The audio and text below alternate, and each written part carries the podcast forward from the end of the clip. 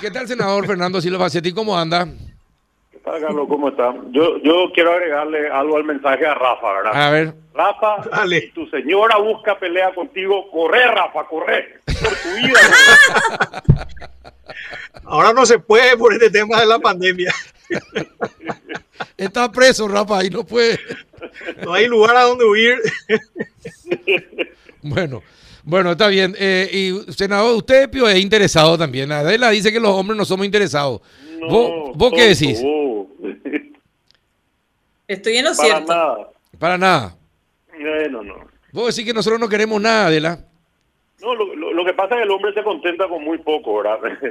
Una A eso botella me refiero. un par de litros de cerveza, un buen asado. Entonces, no, no. Sí, nosotros las mujeres maquillaje, salida, claro, una zapatos. salida con los perros, nada, nada. Claro, corto- eh, claro, un día libre. Sí, día libre. Sí, así es. Nosotros las mujeres, atende, comenzamos por el cabello, tintura, maquillaje, prenda de vestir, zapatos, anillos, collares. Los hombres realmente, como dice el senador, Esa, esa Con poco. es mil dólares más o menos 10 mil dólares más o menos. Esa breve lista de Adela, 10 mil dólares más o menos, sí. en segundo. Sí, en segundo. Bueno, senador, eh, ¿qué va a pasar con el cultivo, autocultivo de- para aceite de cannabis o la marihuana? Eh, ¿se, va, a- ¿Se va a presentar un proyecto para despenalizarlo? No, el- acá lo que yo estaba diciendo hoy con, con un medio también es que esto que pasó en esta granja de este abogado cabezudo que en Areguay y en Luque, ¿verdad? Era un caso que hace rato ya la, la no sabía qué hacer, porque él producía marihuana que es ilegal este y le enseñaba a la gente a hacer aceite de cannabis en base a marihuana. Pero él le informaba a la Senado, no, no es que hacía escondida, ¿verdad? Porque era una necesidad.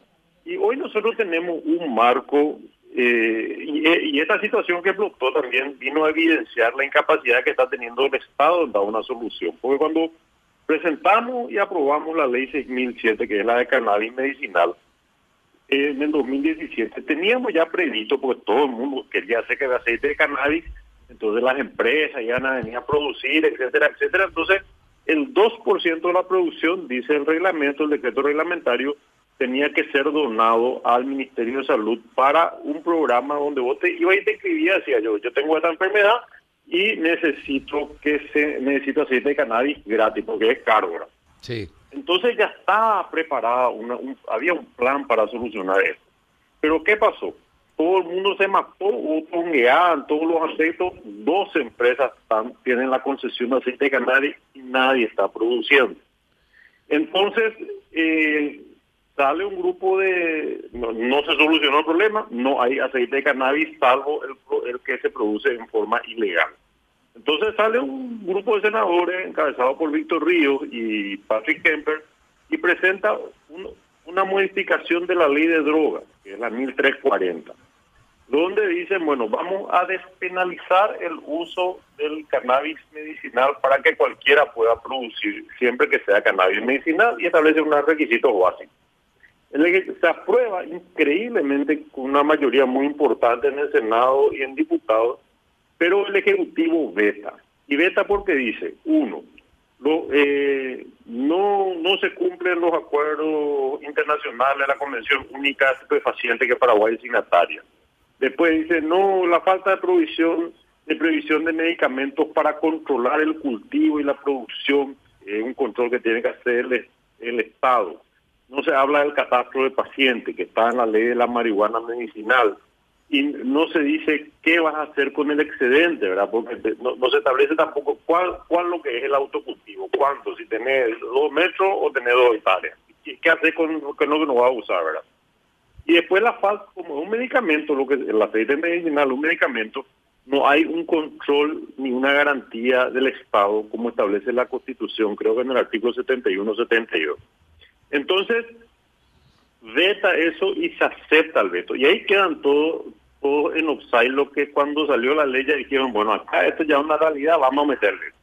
Entre ellos, esta gente. Pero lo que está haciendo este chico cabezudo eh, es realmente suplir una deficiencia del Estado, porque es un delito, sí es un delito porque está haciendo contra lo que dice la ley, pero el Estado no está proveyendo. Entonces, no es que complementa lo que está haciendo el Estado como lo bombera, suple lo que, lo que el Estado debería hacer. Y ese, ese es el principal problema. Entonces, bueno, ¿y qué, qué podemos hacer? Y bueno, y tenemos que, opción uno, si las empresas no van a producir lo que tienen que donar, entonces que el Estado vea de dónde va a conseguir el aceite gratis para darle a la gente que necesita.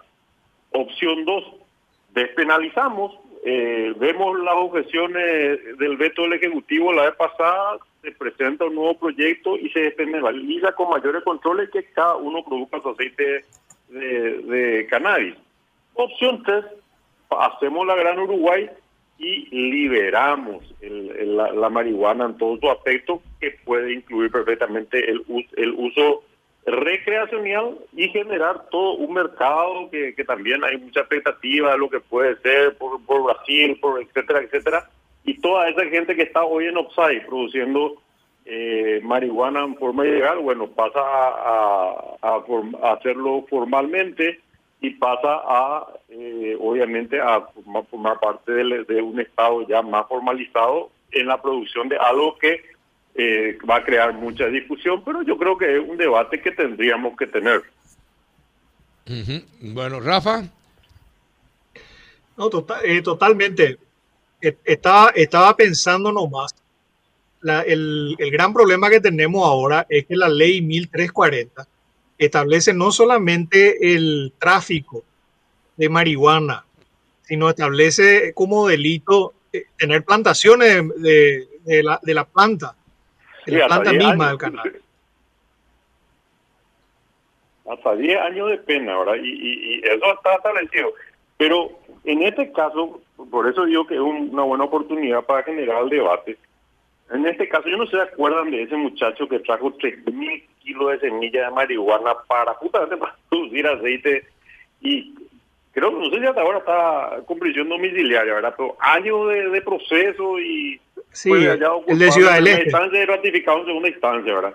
Entonces, sí. es, un caso, en este caso en particular, es un caso injusto porque realmente sí hacía al margen de la ley, pero estaba haciendo algo que para las personas que tienen, por ejemplo, este eh, dolores, eh, afecciones, eh, hay muchas muchas muchas enfermedades, este, epilepsia, que, realmente son tratadas con el aceite y para ello es una cuestión de calidad de vida y el Estado está obligado a garantizarle una mejor calidad de vida y ya hay una ley y no se está cumpliendo la ley.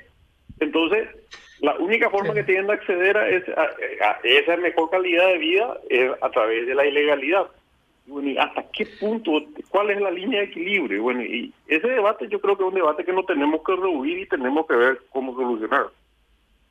Sí, sobre, todo no es muy razonable, teniendo en cuenta que Paraguay es el cuarto productor de, marihuana, producción que, se canaliza a través del PCC o del Comando Vermelho para la región este, enseñarse con gente que está produciendo para fines medicinales no, no, tiene mucho sentido.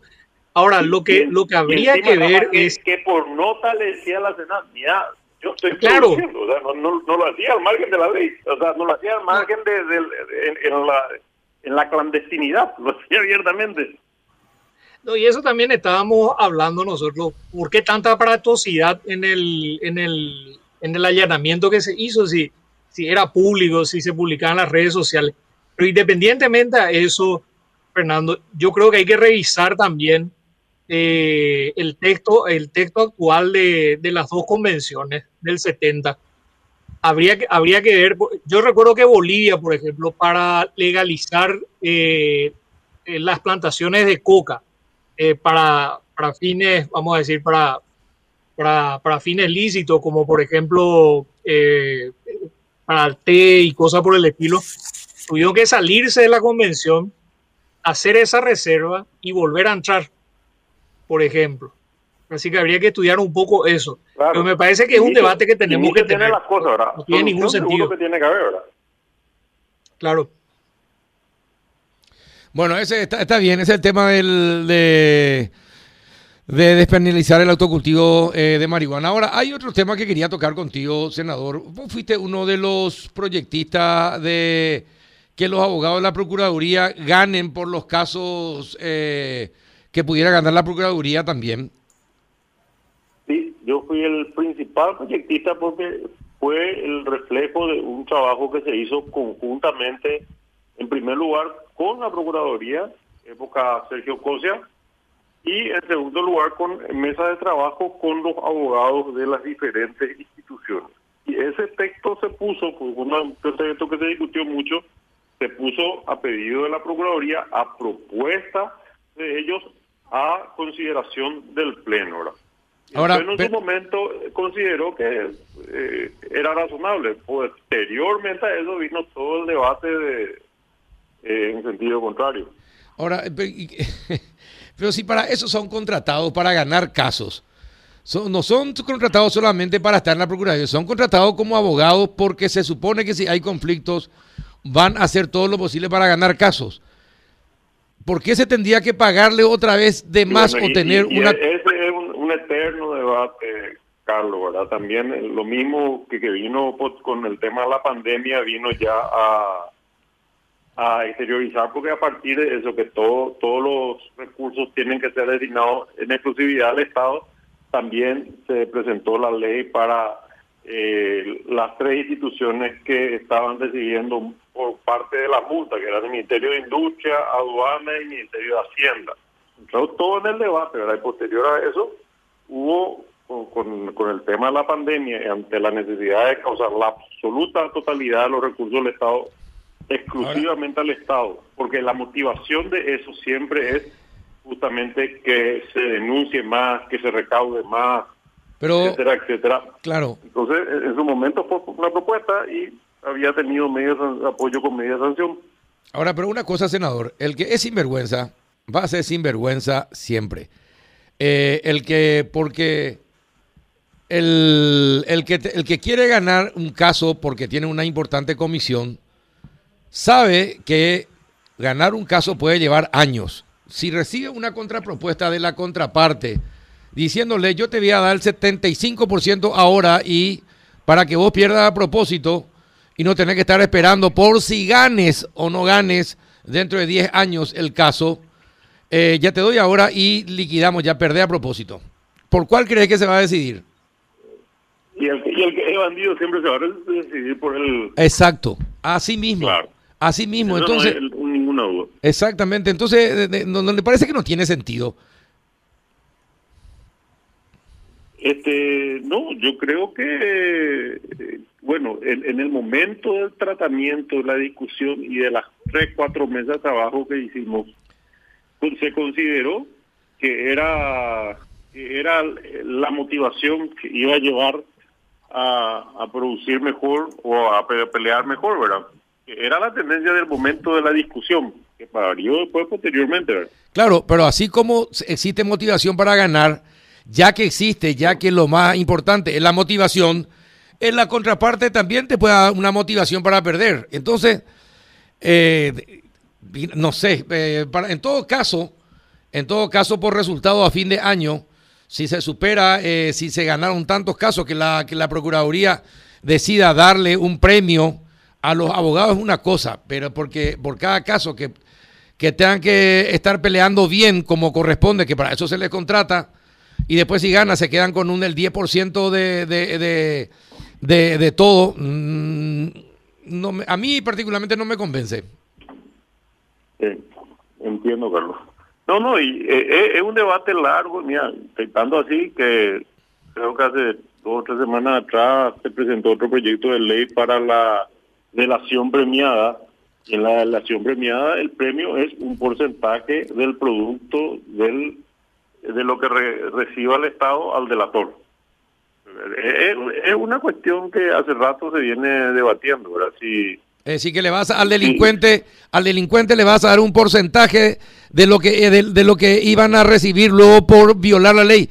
Eh, eh, por, por, por delatar. Por, No, no, yo creo que la delación, bueno, no sé, yo no soy abogado, pero a partir de que creo que tengo un poquitito de sentido común, la delación premiada debería ser para evitar que ocurran hechos graves, asesinatos, eh, qué sé yo, y que vos formes parte de ese grupo, y si te detienen pudieras tener una condena muy alta, entonces delatas y se te reduce considerablemente la pena. Eso sí es, eh, eso sí es una cosa eh, que podría resultar atractiva, pero lo otro no, para quedarte otra vez con un porcentaje de lo que vos ibas ilegalmente nomás luego a obtener, no sé, yo creo que te, tendríamos que pensar mucho y bien. El proyecto de ley de la Procuraduría, Carlos, es un proyecto que se debatió bastante, se, se esperó mucho, mucho, muchas sesiones de trabajo bilaterales y multilaterales tuvimos y era una necesidad imperiosa, fue a propuesta de la propia Procuraduría. lógico. Base, y porque era la única institución de rango constitucional que hasta la fecha no tiene una ley marco, una ley regulatoria, y bueno, es la ley que tuvo media sanción y que tuvo importantes modificaciones en diputados que volverá ahora al Senado.